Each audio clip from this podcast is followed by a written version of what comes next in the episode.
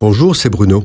Merci d'écouter ce podcast. N'oubliez pas de vous abonner et d'activer les notifications afin d'être averti chaque semaine des prochaines sorties.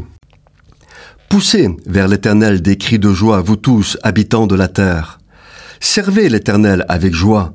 Venez avec allégresse en sa présence. Entrez dans ses portes avec des louanges, dans ses parvis avec des cantiques.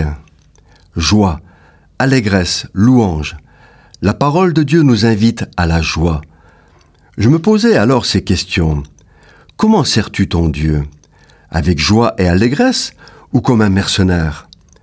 As-tu de la joie lorsque tu te rends à l'église? Es-tu dans l'allégresse lorsque tu le sers ou que tu annonces la parole de Dieu? Ton cœur est-il plein d'enthousiasme lorsque tu témoignes du salut en Jésus-Christ? Ou es-tu submergé par l'inquiétude? La peur de déplaire aux hommes, les soucis de la vie, les épreuves auxquelles ton Père céleste te soumet. Je me disais encore, dans l'Église, est-ce que tu oses manifester ta joie comme le dit le psalmiste? Ou est-ce que tu murmures les cantiques de louange?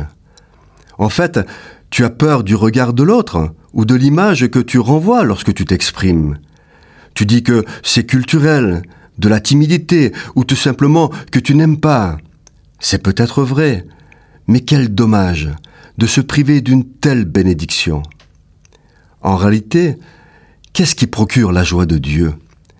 Ce n'est pas un coup de baguette magique, ni la satisfaction de la chair ou du psychisme, et encore moins les jouissances matérielles du monde. Non, la joie du monde n'est que bouillie, la Bible dit que la joie de l'Éternel est notre force.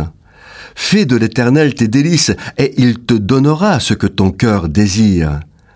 La vraie joie naît lorsque Dieu seul en est la source. Lorsqu'on aime sa présence, et que nous le remercions pour toute chose. La joie est en Dieu, et seule sa joie nous rend forts. Aimer Dieu, c'est aimer sa parole, aimer l'Église, et n'avoir de cesse que de les chérir, les rechercher, les servir. C'est cela qui procure la joie de Dieu. C'est un processus d'amour, de service et d'obéissance au commandement de Jésus. Dans ces conditions, même dans le malheur et dans l'épreuve, le cœur peut être dans la joie. Je me disais enfin, écouter des messages sur Internet, c'est très bien, mais pourquoi? Certains préfèrent-ils rester chez eux alors qu'ils pourraient se rendre à l'église et profiter de la communion fraternelle? Ils le font parce qu'ils n'ont pas compris que la joie est dans la maison de Dieu et se mettre au service de son prochain.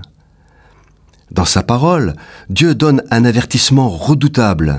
Il dit, Pour n'avoir pas au milieu de l'abondance de toutes choses, servis l'Éternel ton Dieu avec joie et de bon cœur, tu serviras au milieu de la faim, de la soif, de la nudité et de la disette de toutes choses. Gardons-nous de critiquer l'Église, et que Dieu nous préserve du zèle amer et de l'orgueil dans le service de sa maison, afin que nous soyons ouvriers avec lui, dans la joie que seul l'Esprit Saint peut donner. Cette chronique a été produite par Bruno Oldani et Jacques Cudeville.